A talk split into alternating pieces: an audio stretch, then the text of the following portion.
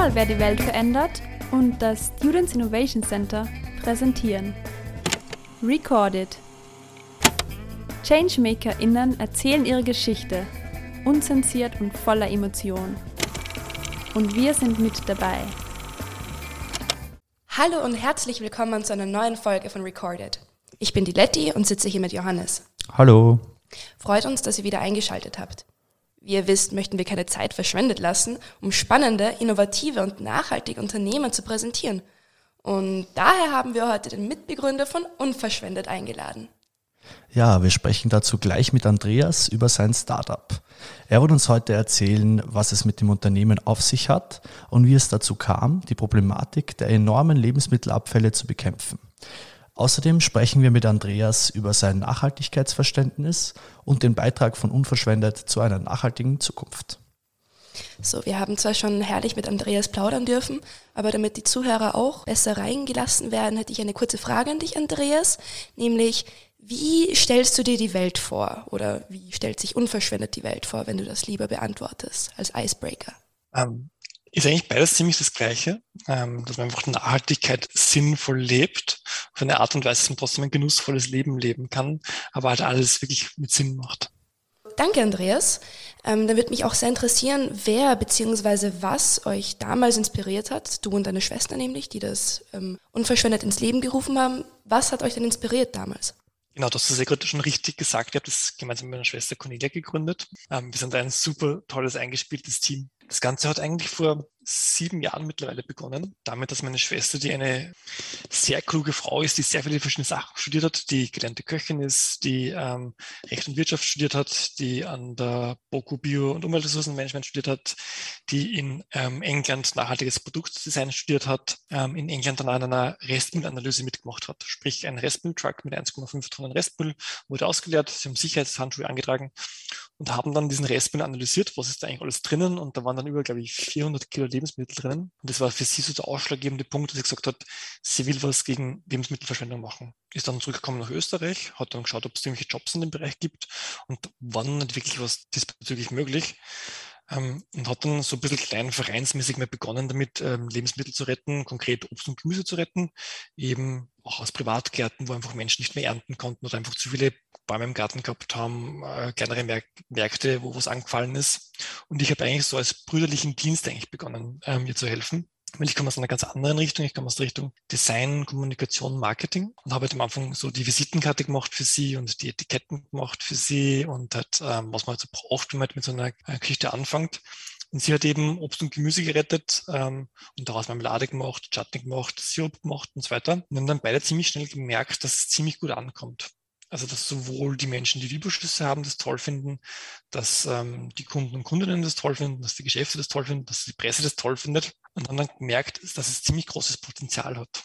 Und nicht nur, dass die ganzen Stakeholder quasi das toll finden, sondern dass es auch extrem viele Überschüsse gibt. Und da war dann eigentlich für uns beide ziemlich schnell der Punkt erreicht, wo wir gesagt haben, okay, wir wollen das probieren, ob man das wirklich groß machen kann, ob man wirklich einfach in großen Stil Obst und Gemüse retten kann.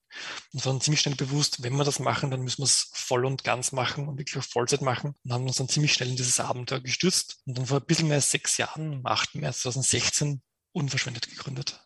Und das heißt, vor sechs Jahren habt ihr angefangen. Und ähm, wo war denn eure Ideenwerkstatt beziehungsweise euer Labor? Oder hattet ihr so etwas überhaupt?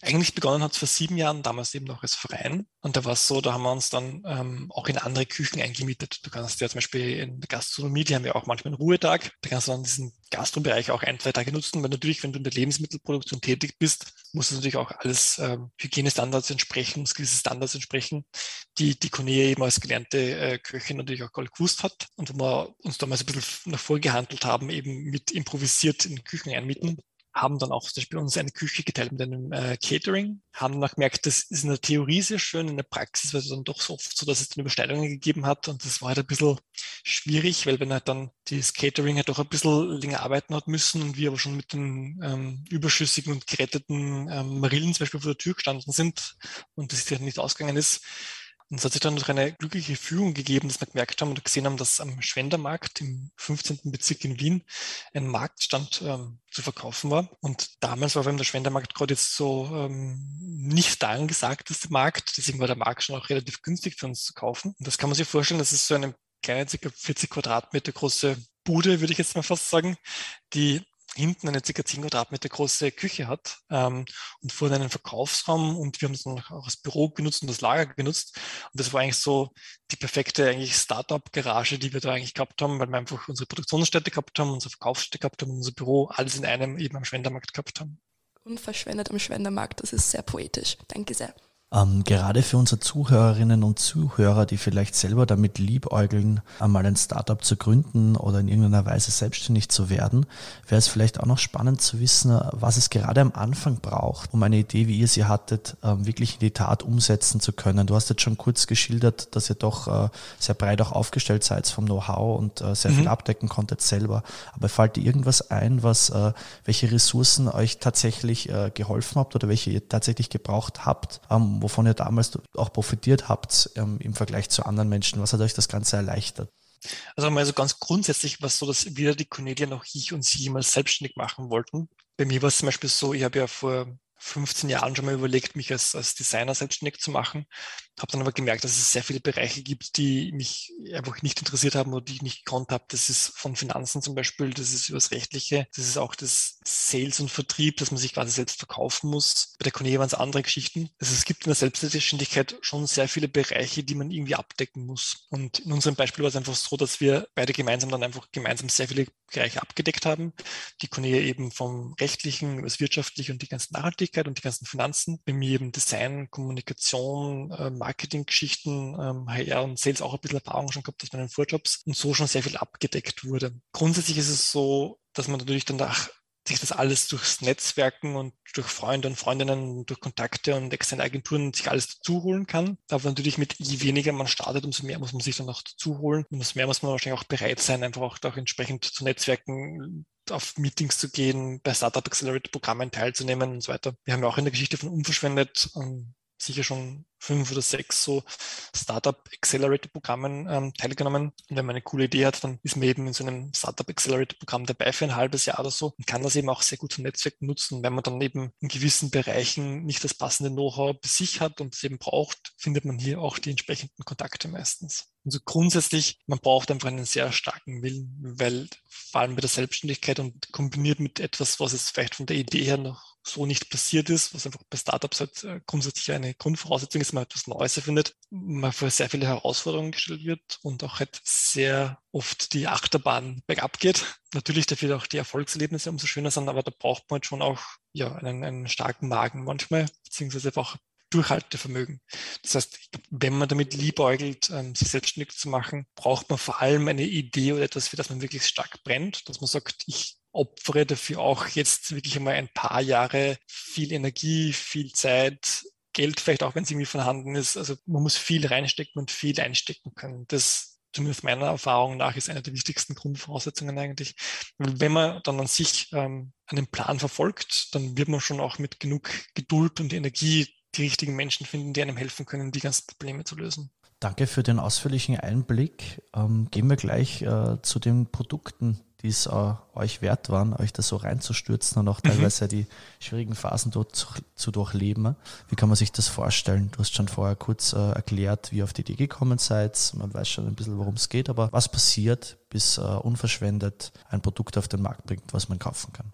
Hat unverschwendet eine ziemlich steile Reise hingelegt in den letzten sechs Jahren. Es ist so, wir haben ja wirklich so hm, zu dritt quasi begonnen, die Cornelia, ich und die Christel. Und da war es noch so, wir haben Überschüsse angeboten bekommen und wir haben was selbst draus gekocht. Das heißt, kann man sich so vorstellen, es hat zum Beispiel ähm, eine ältere Dame aus einem Schrebergarten angerufen, die hat fünf Krichelbäume im Garten stehen, hat keine Zeit und keine Möglichkeit, die zu ernten, ob wir bitte vorbeikommen könnten, die zu ernten.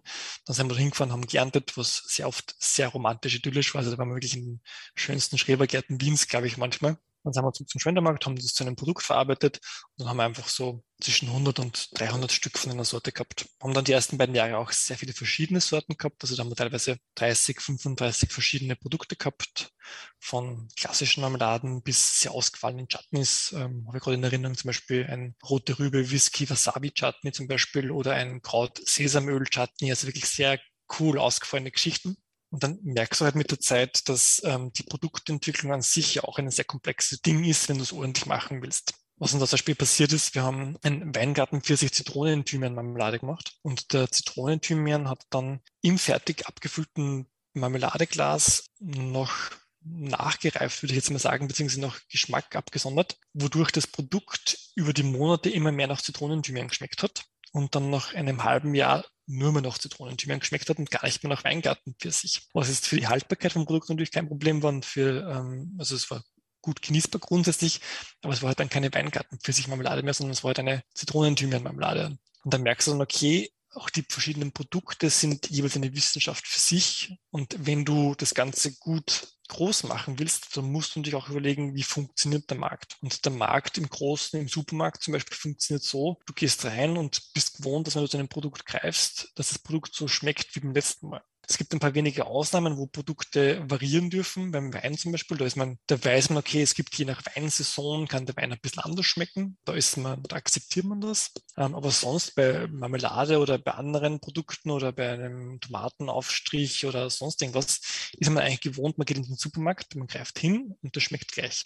Und da hat dann bei uns angefangen, dieser Prozess zu überlegen, okay, was bedeutet das eigentlich jetzt wirklich professionelle Produktentwicklung zu machen, professionelle Produkte zu machen, beziehungsweise brauche ich das überhaupt, um jetzt wirklich im großen Stil Obst und Gemüse retten zu können? Weil was auch sehr schnell passiert ist, wir haben sehr schnell gemerkt, es gibt extrem viel Obst- und Gemüseüberschüsse. Wir haben in den letzten sechs Jahren über, ich glaube, zwölf Millionen Kilo Obst und Gemüse angeboten bekommen, das uns weggeworfen wird. Und es gibt Schätzungen, dass es in Österreich ca. 250 Millionen Kilo Obst- und Gemüseüberschüsse pro Jahr gibt. Und wenn du diese Zahlen hörst und das mir überlegst und halt merkst, was ein großes Potenzial es hat, dann merkst du auch, okay, du brauchst jetzt Lösungen dafür, um wirklich große Mengen retten zu können. Und du hast jetzt die Thematik, wenn du jetzt Produkte machst, die jedes Mal anders schmecken, dann gibt es bestimmt die Nische an Menschen, die das cool und lustig finden, aber die breite Masse wirst du damit nicht erreichen. Und da war dann für uns ziemlich schnell klar, okay, wir müssen da professioneller werden. Wir müssen da wirklich gute Produktentwicklerinnen werden. Wir müssen verstehen, wie man Produkte perfektionieren kann. Wir haben Produkte, dass sie immer gleich schmecken, immer die gleiche Viskosität haben, die gleiche Farbe haben, den gleichen Preis haben, all diese ganzen Geschichten, die du eigentlich brauchst, um wirklich ein massentaugliches Produkt zu machen. Und das war dann die Reise, auf die wir uns eigentlich dann begeben haben vor eben fünf, sechs Jahren. Und dann gemeint, okay, dann kannst du dich jetzt nicht 35, 40 verschiedene Produkte machen, sondern du musst mal stark runter reduzieren, haben dann unser Produktsortiment auf jetzt aktuell ca. 10 Produkte runter, runter ähm, geregelt und damit hat man dann eigentlich schon ein recht nettes ähm, ähm, Produktportfolio und dann fängst du halt an zu schauen, okay, wie kannst du diese Produkte auch so machen, dass sie immer gleich schmecken. Haben wir zum Beispiel gelernt bei der Marillenmarmelade, es ist zum Beispiel so, da bekommen wir auch die unterschiedlichsten Überschüsse, ähm, manchmal Marillen, die einfach ähm, vielleicht schon ein bisschen zu früh reif waren, die dann noch ein bisschen säuerlicher sind Manchmal bekommen wir zum Beispiel Marillen angeboten, die schon super reif sind. Um hier auch einen sehr absurden Grund zu nennen, warum wir Überschüsse bekommen. Wir haben schon mal Marillen angeboten bekommen oder verarbeitet dann auch, die zu reif waren. Das waren Marillen, die für den Supermarkt waren. Die sind ins Zentrallager vom Supermarkt angeliefert worden. Und im Zentrallager vom Supermarkt ist dann draufgekommen, die sind schon so reif, die würden jetzt den Weg in die Filiale vom Supermarkt und dann zu den Kundinnen nach Hause nicht mehr überleben. Das heißt, die wurden dann im Zentrallager abgelehnt. Okay, danke für den Einblick. Ähm, welche Teile der Produktionskette, jetzt hast du ja doch äh, recht deutlich auch geschildert, äh, dass ihr halt unterschiedliche Produkte nehmt, die ihr vor allem am Wegwerfen praktisch äh, schützt oder rettet. Ähm, welche Teile der Produktionskette übernehmt ihr denn davon dann selbst, bis das Produkt fertig ist? Oder macht ihr auch gewisse Sachen, tut ihr die aussourcen, lasst ihr die von anderen Leuten machen? Wir haben am Anfang wirklich alles selbst gemacht. Wir waren am Anfang selbst ernten. Wir haben uns am Anfang selbst eingekocht, selbst etikettiert, ähm, selbst vermarktet, selbst verkauft. Was super spannend war die ersten beiden Jahre. Da haben wir dann ziemlich schnell gemerkt, ähm, so können wir nicht groß werden, weil es einfach beim Ernten zum Beispiel die Thematik war, ähm, das war so super schön romantisch, aber wir waren einfach um einiges schnell äh, langsamer als wir jetzt professionelle Erntehelferinnen. Wir haben dann gemerkt, wenn wir das selbst ernten, dann ist einfach der Preis von der Ernte, wenn du da Mitarbeiterinnen bezahlst, das geht einfach nicht aus. Dann gesagt, okay, passt, Ernte, die machen professionelle Erntehelferinnen. Gleiches auch bei der Produktion. Da gibt es ja Profis, die gute Marmelade machen können, die gute Chutneys machen können, die gute Sirupe machen können. Das heißt, da haben wir uns dann ziemlich schnell Produzentinnen gesucht, die das für uns machen. Das heißt, wir sind jetzt quasi so der Dreh- und Angelpunkt. Das heißt, die Bauern und Bäuerinnen zum Beispiel, die melden sich bei uns und sagen, hey, ich habe da jetzt 500 Kilo Überschuss von dem oder zwei Tonnen Überschuss von dem. Wir kümmern uns dann darum, dass dieser Überschuss dann zu einem Prozenten kommt, der dann die Produkte für uns macht, gemäß unseren Rezepten. Dann hätte ich gleich die nächste Frage, nämlich, was sind die gängigsten Gründe, dass ein Lebensmittel verschwendet, quote unquote, werden würde? Mhm. Grundsätzlich haben wir schon, ich glaube, hunderte, wenn nicht tausende Gründe gezählt, warum es zu Überschüssen kommt. Das sind von den Klassikern, wie man es eh kennt, zu klein, zu groß, zu krumm, ähm, nicht schön genug, das wirklich auch sehr oft vorkommt. Einer der häufigsten Gründe ist eigentlich zu viel. Da geht es einfach darum, dass es halt ähm, manchmal einfach zu Überschüssen am Markt kommt. Beziehungsweise ist es sehr oft so, dass es billiger ist, überzuproduzieren und wegzuwerfen, als wir zu wenig zu haben, weil einfach die komplette Kette in der Industrie durchoptimiert ist. Das heißt, es ist teuer in der Produktion Leerläufe zu haben, es ist teuer für den Supermarkt ähm, Aktionen nicht machen zu können oder Flugbett verschieben zu müssen, diese ganzen Geschichten. Das heißt, es ist alles sehr durchoptimiert. Nur ganz am Anfang der Kette, die Natur kannst du halt nicht so durchoptimieren. Da weißt du oftmals nicht, ist eine gute Ernte, ist eine schlechte Saison, hagels, hat äh, Wetterprobleme. Deswegen wird sehr oft dann 120 bis 160 Prozent angebaut. Und dann kann es einfach sein, das ist ein sehr gutes Jahr und dann ist einfach jetzt plötzlich zu viel da. Und das ist halt so, da geht es oftmals um Mengen von 10, 20, 30 Tonnen, die zu viel sind. Und das sind einfach Mengen, wo sich dann nicht der Bauer oder die Bäuerin spontan auch auf dem Wochenmarkt stellen kann. Das sind einfach gigantische Mengen teilweise, die dann natürlich versuchen, okay, das zu einem Schnaps noch zu verarbeiten oder zu einem eigenen Saft zu verarbeiten. Aber auch da sind dann die Vertriebsmöglichkeiten von einem Bauer oder einer Bäuerin schnell einmal ähm, begrenzt und dann kommt einfach der Überschuss. Und wenn das dann vielleicht ähm, auch noch in einer größeren Region ist, wo alle eine sehr gute Ernte haben, dann kann es einfach da punktuell zu wirklich großen, großen Mengen kommen. Anderes Beispiel auch jetzt Überschuss ist ähm, wetterbedingt. Ähm, gutes Beispiel dafür sind ähm, die Wassermelonen und die Tomaten. Wassermelone nimmt man sehr gerne mit zum Baden nimmt man sehr gerne mit, wenn es im Sommer schön warm ist. Und sobald das Wetter schier wird, ähm, werden auch keine Wassermelonen mehr gekauft, überspitzt ausgedrückt. Aber natürlich, da kann es dann einfach sein, dass sehr plötzlich sehr viele Wassermelonen bleiben. Dann habe ich gleich eine nächste Frage, nämlich, was war die größte Menge, die ihr je bekommen habt? Die größte Menge, die wir bis jetzt angeboten gehabt haben, war auf einen Schlag ca. eine Million Kilo Gurken. eine Million? Nein. Ja, das, da ging es um große industrielle Produktion und da ging es um die Gurken, die einfach zu groß oder zu klein sind dafür. Dann eine weitere Frage, nämlich ein schimmliges Produkt würde ja theoretisch eine riesige Produktmenge eigentlich ungenießbar machen. Das heißt, wie sichert ihr die Qualität eurer Produkte? Was macht ihr da? Das ist natürlich ähm, bei uns im Produktionsprozess extrem wichtig. Wir nehmen jetzt nichts, was Schlechtes oder so, sondern wir nehmen natürlich auch nur Produkte, die einfach gut sind. Also die Rettungsgründe sind bei uns eben, wie gesagt, Sachen wie zu klein, zu groß, nicht schön genug, zu viel, diese Dinge, aber nicht, weil sie jetzt irgendwie schon irgendwie kurz vom Verderben sind oder so. Das heißt, wir sind wie ganz normale Lebensmittelproduzentinnen eigentlich, nur dass halt die Ware, die wir nehmen, halt Ware ist, die am Markt keinen Platz mehr gefunden hat. Aber sonst müssen wir uns da genauso an, an sämtliche Richtlinien halten, des ganz normalen Vorschriften machen. Ihr habt ja eine sehr breite Produktpalette und äh, seid dementsprechend vielleicht auch ein bisschen abhängig davon, was jetzt jährlich angebaut wird, was an Übererträgen, an Überschüssen oder auch an ja, zu krummen, zu kleinen, zu großen Produkten von, von dieser Art anfällt. Habt ihr da das Gefühl, dass ihr das spürt? Seid ihr da, ihr müsst euch, also müsst ihr euch da auf gewisse Produkte fokussieren, die ihr Jahr für Jahr sicher in einer gewissen Stückzahl rausbringen könnt? Oder ist das äh, eigentlich in der Größenordnung nicht relevant?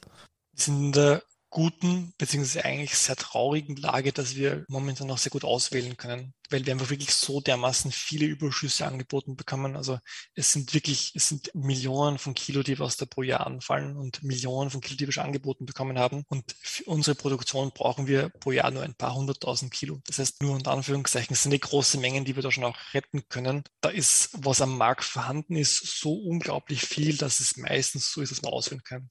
Es gibt natürlich die Thematiken, dass es auch saisonal ähm, zu Knappheiten kommt. Ähm, da ist die Marille ein Sonderkandidat zum Beispiel, da gibt es sehr gute Marillenjahre und eher schlechte Marillenjahre. Aber da kann es auch schon mal sein, dass wir haben ähm, vor drei Jahren hatten wir noch einen Marillenchutney, dann war ein schlechtes Marillenjahr und dann haben wir jetzt ein äh, Apfel-Thymian-Chutney gemacht, weil sehr viele Apfelüberschüsse da waren. Das heißt, unsere Produktpalette versuchen wir grundsätzlich sehr gleich zu halten, weil es einfach uns auch hilft, ähm, möglichst effizient zu sein. Aber natürlich, wenn es irgendwo mehr, mehr Überschüsse gibt oder weniger Überschüsse gibt, ähm, braucht man auch die entsprechende Flexibilität, was auch Teil unseres Erfolgsrezepts ist. Mhm. Auf eurer Homepage habe ich ja mal gelesen, ähm, dass ihr gesammelte Daten von eurer Arbeit verwendet, um ein intelligentes System zu nutzen, das euch hilft, besser mit Überschüssen umzugehen. Ich weiß nicht, ob ich da einer der wenigen bin, der das nicht ganz verstanden hat, was dann damit gemeint ist, aber ich fände es super, wenn du mir das vielleicht oder uns allen, den Hörerinnen und Hörern und mir und der Lette kurz erklären könntest, was damit gemeint ist.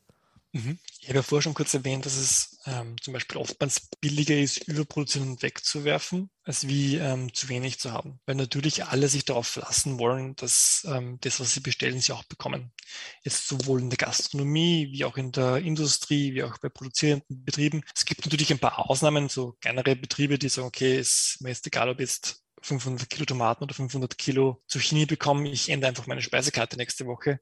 Aber im großen Stil brauchen die meisten einfach eine Planungssicherheit. Und das Problem bei Überschüssen ist einfach, dass sie halt schwer planbar sind, beziehungsweise eigentlich nicht planbar sind. Und wir haben gemerkt, wir müssen ein System entwickeln, damit ich es, so absurd das klingen mag, die Überschüsse ein bisschen besser planbar machen kann oder ein bisschen besser prognostizierbar machen kann. Und da gibt es ja schon sehr viele jetzt neue gute technologische Möglichkeiten, um Wahrscheinlichkeiten zu brechen, um mit Machine Learning zu arbeiten, um Daten zu nutzen, um derartige Sachen planbarer zu machen. Und da haben wir dann auch vor ein paar Jahren angefangen, ein System zu programmieren, dass wir einfach diese Daten, die wir da sammeln aus den Überschüssen, dieses System reinfüttern können, das dann irgendwann hoffentlich davon lernen kann und uns helfen kann dabei zu sagen, okay, da haben wir die und die Überschüsse, die kann man mit so einer Wahrscheinlichkeit da und dahin vermitteln. Momentan ist das System, kann man sich nur eher vorstellen, wie ein, wie ein Warenmanagementsystem, das ein bisschen auch mit, mit Wahrscheinlichkeiten umgehen kann, weil ich ja die Thematik habe, der Bauer, die Bäuerin sagt mir zum Beispiel, okay, ich habe sicher eine Tonne Überschüsse, aber ich weiß noch nicht wann. Der andere sagt, ich habe vielleicht 500 Kilo, aber ich weiß, die werde ich sicher am Tag X haben, weil da habe ich meine Ernte. Und dann habe ich noch die Fälle, wo es einfach komplett äh, nach dem Zufallsprinzip ist. Und dieses Warenmanagementsystem, in dem kann man auch diese Wahrscheinlichkeiten angeben und die Gründe und die Zeiträume, kann daraus dann auch ein bisschen visualisiert sich anzeigen lassen, wann gibt es welche Überschüsse. Das ist so die Vision, die wir damit verfolgen, um wirklich auch zu schauen, wie kann ich die Überschüsse wirtschaftlich in der Kette halten. Mhm. Also ihr arbeitet auch schon ein bisschen mit KI praktisch oder geht es zumindest äh, mit Software und äh, schaut, dass ihr, dass ihr da die ein oder anderen Sachen vorausplanen könnt, ja. okay? Wir legen gerade die Grundsteine dafür ähm, und das wäre der Wunsch, wo die Reise hingehen sollte. Aber da hast du vorher auch schon gesagt, dass ihr aus einem Verein entstanden seid und generell auch, du bist ein sehr sympathischer Mensch. Ähm, ist diese ehemalige Vereinsstruktur noch ähm, spürbar im Unternehmen? Was würdest du sagen?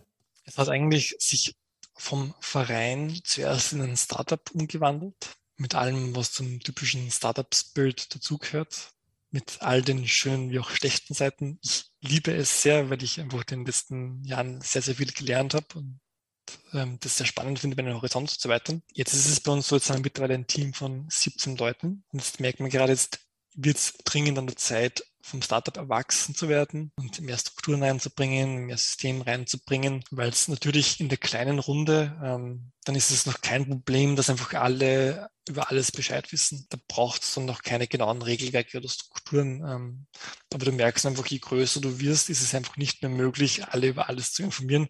Dann wird es nichts mehr anderes mehr machen, als wie eben Informationen auszutauschen. Dann kommst du drauf, okay, jetzt brauchst du halt gewisse Systeme und Strukturen, damit du weißt, wer hat was zu machen, wann zu machen, wie zu machen und so weiter. Und sind da jetzt gerade sehr stark in diesem Prozess drinnen, eben vom Startup zum funktionierenden Unternehmen oder zum Scale-up zu werden, ähm, das einfach gut funktioniert, vor allem in den Bereichen, die einfach schon funktionieren. Es ist so, wir haben am Anfang auch den Wunsch gehabt, wir wollten sehr viele Sachen auf einmal machen. Wir wollten ähm, Vermittlung von Obst und Gemüseüberschüssen an die Gastronomie, Vermittlung an die Industrie. Wir wollten Kooperation mit Industriepartnerinnen machen. Wir wollten billige Produkte für die breite Masse machen. Wir wollten super spannende, höherpreisige Feinkost machen. Wir wollten politisch aktiv sein. Und da merkst du ziemlich schnell, das sind einfach so dermaßen komplexe Themenfelder und Welten. Das geht sich nicht alles auf einmal aus. Und dann steht, okay, auf was können wir uns jetzt einmal zuerst fokussieren? Und das war dann einfach mal die bisschen ausgefallenere, teilweise auch ein bisschen hochpreisigere Feinkost. Hat auch ein bisschen damit zu tun, dass der Umgang mit Überschüssen ein bisschen komplizierter ist, weil du hast mehr Logistikaufwand, mehr Organisationsaufwand, du produzierst kleinscharschiger. Das heißt, da kommt einfach ein bisschen ein teureres Produkt raus aus. Ähm, deswegen war das jetzt einmal der Hauptfokus im ersten Schritt. Und natürlich der nächste Schritt wäre dann zu schauen, wie kann ich jetzt größere Mengen produzieren zu einem billigeren Preis. Aber da ist dann schnell die Thematik, wenn ich einen billigen Preis machen will, dann habe ich nur ein paar Cent Marge pro Produkt und dann muss ich gleich in Millionen von Einheiten denken, damit ich eine Firma davon finanzieren kann. Ist natürlich unser großer Wunsch, weil das Hauptziel von uns ist natürlich, so viel Obst und Gemüse wie möglich zu retten. Aber da müssen wir einfach Schritt für Schritt uns hinarbeiten. Dann würde ich auch gleich jetzt anfangen mit einem neuen Teilgebiet, nämlich die Nachhaltigkeit, die natürlich sehr stark vorhanden ist bei euch. Und da wäre auch meine Frage, was verstehst du denn unter einer nachhaltigen Welt beziehungsweise unter einer nachhaltigen Lebensweise? Was zu mir noch zu sagen ist, ein bisschen ist, ähm, ich bis vor zehn Jahren war ich eigentlich überhaupt kein nachhaltiger Mensch. Ich habe das große Glück, dass ich in meiner Schwester eine extrem gute Lehrmeisterin habe in vielen Bereichen, vor allem auch in der Nachhaltigkeit, die mich vor allem dadurch überzeugt hat, dass sie gesagt hat, sie will nicht, dass Nachhaltigkeit ein Verzicht ist, sondern sie will eigentlich Nachhaltigkeit auf eine genussvolle Art und Weise ins Leben integrieren ähm, und man einfach mehr Bewusstsein dafür entwickeln sollte, was wie viele Ressourcen braucht. Und das habe ich sehr spannend gefunden, weil ich es einfach sehr spannend finde zu verstehen, was die Dinge, die ich konsumiere, die ich genieße, was die für eine Auswirkung haben. Und dann nur nachzudenken, brauche ich das wirklich in meinem Leben? Ich war zum Beispiel ein Mensch, der wirklich im Halbjahrestakt gerne ein neues Handy gehabt hat und einen neuen Laptop und ein neues Tablet und diese ganzen Geschichten, weil ich es einfach sehr liebe.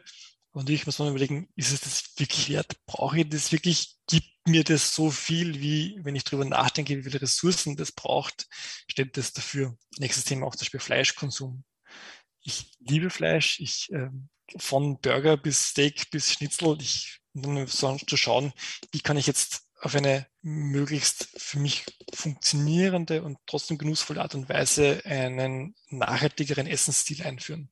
Habe dann damit begonnen, dass ich einfach mal zum Beispiel einen vegetarischen Tag in der Woche mache und habe dann ziemlich gemerkt, okay, das funktioniert eh auch sehr, sehr gut. Mittlerweile ist es so, dass eigentlich die Hälfte meiner Woche vegetarisch ist, teilweise auch sogar vegan ist und das für mich überhaupt kein Problem ist. Und ich diesen Zugang sehr, sehr spannend und schön finde, einfach wirklich sich bewusst darüber zu werden, die Dinge braucht man es wirklich, wie kann man es verändern, wie kann man es zum Nachhaltigeren verändern und so zu schauen, dass man ein Leben lebt, das man sehr gerne lebt, aber halt so viel wie möglich dabei zu schauen, das so nachhaltig wie möglich zu machen. Und inwiefern kann euer Produkt dazu beitragen, nachhaltiger zu leben? Großer Wunsch war ja, unsere Produkte so nachhaltig wie nur irgendwie möglich zu machen. Nur je mehr man sich damit beschäftigt, umso mehr kommt man drauf, dass es eigentlich quasi fast unmöglich ist, das Produkt perfekt nachhaltig zu machen. Das hat ja die Cornelia dann auch dazu veranlasst, dass sie letztes Jahr ein Buch herausgegeben hat. Das heißt, nachhaltig gibt's nicht, wo sie genau diese Thematik nachgeht, wie schwierig es ist, wirklich perfekt nachhaltig zu sein. Und das merkt man an einem simplen Produkt wie einer Marillenmarmelade, die wir haben, wie viele verschiedene Faktoren damit auch reinspielen. Ähm, von wo kommt das Glas, von wo kommen die Rohstoffe für das Glas, von wo kommt der Deckel, wo und wie werden die Etiketten gedruckt und so weiter. Wo wir dann natürlich versuchen, so viel Nachhaltigkeit wie möglich zu integrieren. Nur du dann schnell das Problem hast, dass das Produkt uns so dermaßen teuer wird, dass es einfach sich keiner mehr leisten will. Oder es einfach so ein Nischenprodukt ist, dass ich dann ähm, erst recht nicht die Millionen von Kilo Obst und Gemüse retten kann, sondern nur ein paar tausend Kilo retten kann, was ja auch wiederum an unserer Mission vorbeigehen würde. Deswegen ist es bei uns ein laufender, sehr intensiver und sehr spannender Prozess zu schauen, wie nachhaltig muss es sein und wie nachhaltig kann es sein, dass es einfach trotzdem auch noch funktioniert und diesen Kompromiss zu finden, wo kann ich mir ein bisschen weniger Nachhaltigkeit erlauben, weil es einfach dafür steht und auf einem anderen Eck und Ende einfach dann ähm, mehr bringt. Wo man sich auch immer schauen muss, okay, ist es jetzt wert, dieses oder jenes Obst und Gemüse zu retten, ist dann der Ressourcenrucksack, den das trägt, steht das dafür. Wo wir auch eben auch mit der BOKU sehr intensiv zusammenarbeiten, um zu schauen, ähm, was ist eben rettenswert, ähm, wo steht es dafür, wo kann man vielleicht noch Abstriche machen, um am Ende des Tages ein wirklich sinnvolles Produkt zu haben. Mhm. Die BOKU war ein super Stichwort. Ähm, gerade ich als äh, BOKU-Student, Entschuldigung, die natürlich auch. Ähm, wir bekommen äh, schon relativ früh auch mit, dass äh, Nachhaltigkeit aus drei Säulen besteht. Das habe ich auch, auch, auch bei euch äh, schon mehrfach gelesen, dass das, ihr das äh, auch äh, verinnerlicht habt. Also für unsere Hörerinnen und Hörer vielleicht noch kurz ähm, die drei Säulen der Nachhaltigkeit. Das wären eben die ökonomische, die ökologische und die soziale Nachhaltigkeit. Ähm, ich habe speziell auf die soziale Nachhaltigkeit jetzt noch eine, eine Frage. Und zwar, ähm, gehört denn zur sozialen Verantwortung und zur sozialen Nachhaltigkeit nicht auch ähm, dazu, dass man vielleicht, äh, wie du selber gerade vorher darauf hingewiesen hast, dein Nachhaltigkeitsverständnis einfach ein bisschen zurückzuschrauben, was Konsum betrifft? Und ähm, findest du, sollte da nicht auch, ähm, wenn man ein Produkt auf, rausbringt, ähm, man den Anspruch haben, dass man praktisch nicht zu Überkonsum anregt? Könnte da vielleicht auch eine Rolle übernehmen? Du hast es schon richtig gesagt, ähm, auch für uns ist das Drei-Säulen-Modell der Nachhaltigkeit extrem wichtig. Bei uns ist die soziale Säule durch vor allem zwei Themen manifestiert. Das eine ist natürlich entlang der Kette alle fair entlohnt werden sollen. Also wirklich von den Erntehelferinnen bis zu denen, die im Markt das Regal einräumen. Und die andere Geschichte ist, dass wir ähm, Aufklärung betreiben wollen darüber, wie viel Lebensmittelverschwendung eigentlich nach wie vor noch passiert. Das sind so die beiden Hauptfokusthemen bei uns auf der sozialen äh, Ebene das Thema des Überkonsums und den, den Aktionen und den Rabatten und den 1 plus 1 gratis und so weiter, das ist uns vollkommen bewusst, dass das sehr viel auch das unterstützt und vorantreibt, dass es einfach so viel Lebensmittelabfällen kommt und dass es vor allem auch, wenn man im Privathaushalt einfach sehr viel Lebensmittelverschwendung passiert, einfach weil es dieses Überangebot gibt und diese Aktionen und so weiter gibt.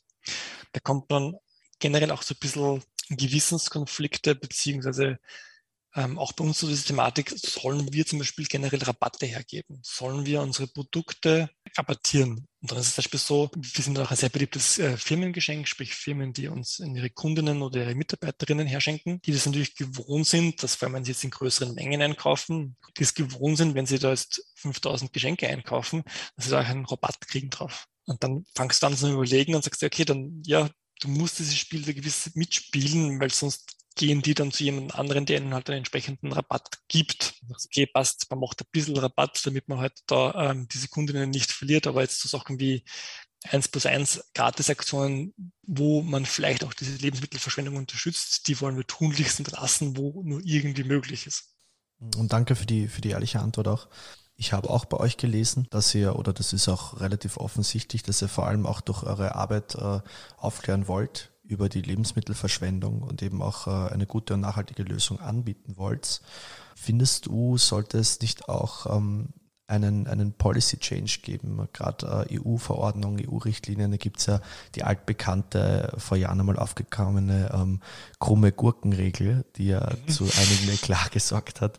Findest du, ähm, kann Unverschwendete auch eine Rolle spielen, als Flaggschiff zu sagen, hey, ähm, schaut, wir kriegen so und so viel Angebot, das wird alles verschwendet braucht es nicht ein bisschen neue Regelungen, vielleicht lockere Regelungen, dass auch vielleicht ein bisschen weniger ähm, verschwendet wird einfach. Ich meine, du hast doch gesagt, ihr habt eben mehr als genug Angebot, was ihr verarbeiten müsst oder wollt und braucht sich da auch ein bisschen einen Policy Change da und kann da unverschwendet auch ein, ein aufzeigen. Unser großer Vorsatz ist grundsätzlich, wir suchen keine Schuldigen, weil uns einfach bewusst ist, dass dieses System extrem komplex ist und halt alle nur ihr Bestes versuchen und halt dann wechselwirkend ähm, sich beeinflussen. Was meine ich damit?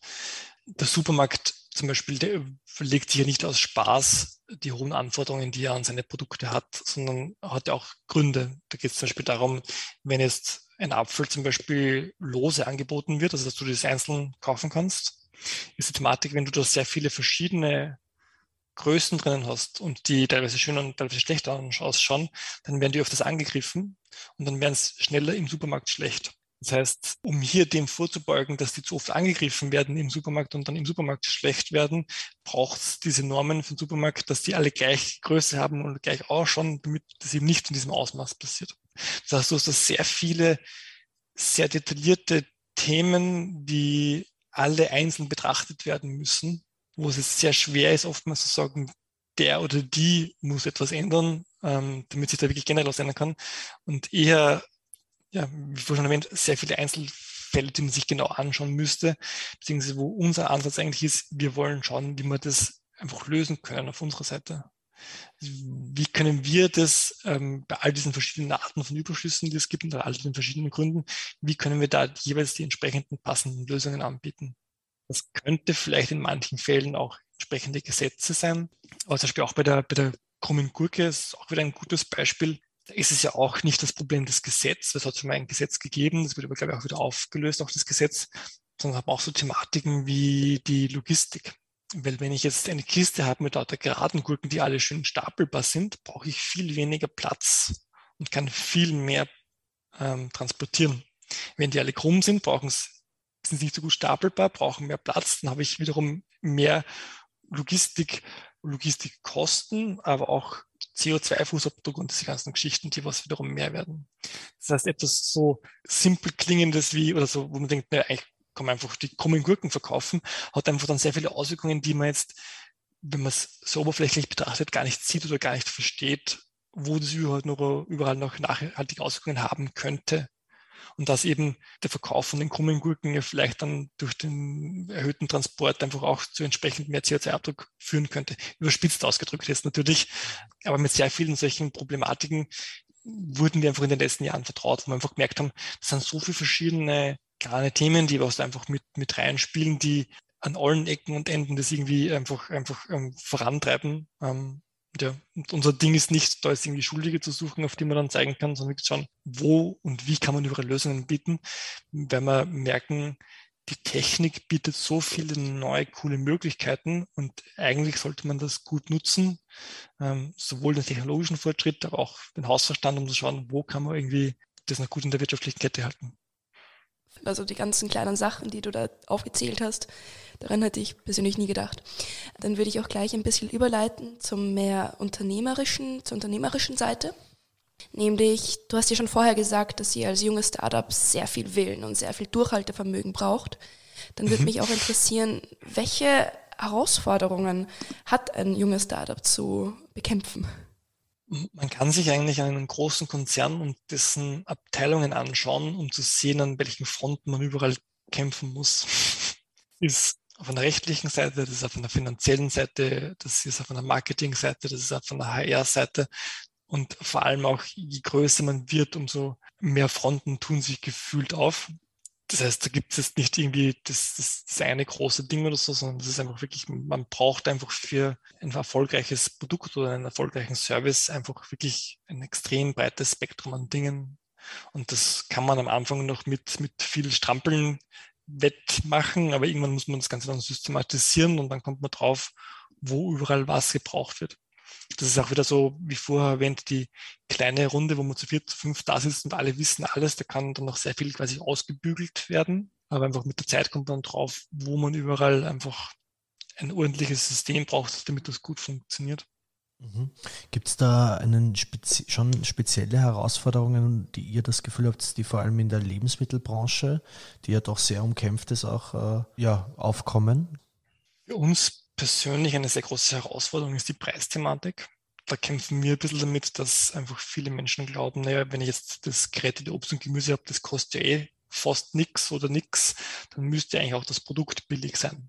Und dem ist halt leider nicht so, weil halt der, der Preis von der Rohware nur einen, einen einstelligen Prozentteil vom Produktpreis ausmacht und das Ganze rundherum vom organisatorischen, von der Logistik, vom Einkochen, von Personalkosten, Etikette, Glas, Deckel, Lagerung, Marketing, all das rundherum dann diesen Preis einfach aus ausmacht. Und das hat für Außenstehende oftmals schwer zu verstehen ist. Ähm, wir gemerkt haben, okay, es, es, es gibt die Nische von der hochpreisigen Feinkost, die gut funktioniert, aber das ist nicht die Lösung, mit der wir die Millionen Kilo Obst und Gemüse retten können. Eben, wie vorhin schon erwähnt, da müssen wir schauen, ob wir nicht vielleicht irgendwie eine Lösung finden, um wirklich auch günstigere Produkte machen zu können, um hier die breite Masse zu erreichen. Natürlich gleichzeitig zu schauen, wie kann ich möglichst viel auch Bewusstsein dafür schaffen. Das ist nur, weil die Rohware an sich jetzt gerettet ist, dass es nicht heißt, dass es jetzt nichts kosten soll. Und das Problem ist, dass dann im Supermarkt heute man mit Preisen konfrontiert ist von Produkten, wo die ursprüngliche Rohware halt irgendwo aus fernen Ländern kommt, wo teilweise unter sklavenartigen Bedingungen die Rohware geerntet wird und verarbeitet wird. Und nur weil dann der letzte Verarbeitungsschritt in Österreich passiert, dann das Produkt ein Ich komme aus Österreich Fähnchen bekommt, wo die Zutaten eigentlich ähm, unter ganz anderen Bedingungen einfach auch produziert werden das ist halt etwas, eine Komplexität, die auch viele nicht verstehen, die halt für uns eine sehr große Herausforderung ist, aber auch Teil unserer Mission ist, um dafür eben auch Awareness zu schaffen. Ich bin mir sicher, dass ihr das wunderbar schaffen werdet.